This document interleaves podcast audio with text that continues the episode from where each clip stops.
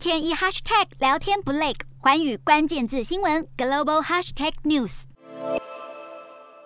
美国做出大胆预测，认为俄罗斯可能在几天之内挥军乌克兰。但是俄罗斯总统普丁十四号反驳了这样的说法，强调会继续寻找以外交管道解决危机的方式。尽管外界认为这是普丁在传达继续谈判的强烈意愿，但莫斯科方面却表示不会派代表参加十八号在德国登场的慕尼黑安全会议。除了不打算参与这项全球国防和安全领域的重要活动，俄罗斯还表示不会派员出席欧洲安全及合作组织会议。这个会议是应波罗的海国家的要求而举办，会中将关切在白俄罗斯的不寻常军事活动。而乌克兰驻英国大使在接受英国媒体专访时，一度表示可能以放弃加入北约作为向俄罗斯的让步，震撼各界。不过大使随后又改口，表示先前的言论是一场误会。乌克兰总统泽伦斯基则强调，乌克兰会继续争取加入北约组织，强生也表态大力支持。为什么北约对乌克兰与俄罗斯来说如此重要？北约全名是北大西洋公约组织，是一九四九年由十二个国家组成的军事联盟，包括美国、加拿大、英国和法国。成员国同意，在任何一个成员国受到武装攻击的时候，会向彼此施以援手。成立的目标是要对抗二战后俄罗斯向欧洲的扩张。俄罗斯多年来不满北约不断扩大规模，包含多个前苏联成员国的加入，而乌克兰与北约日益紧密的关系更惹毛俄罗斯。乌俄两国恩怨情仇数十年来未解，加上过往复杂的历史背景，才会推升双边紧张局势。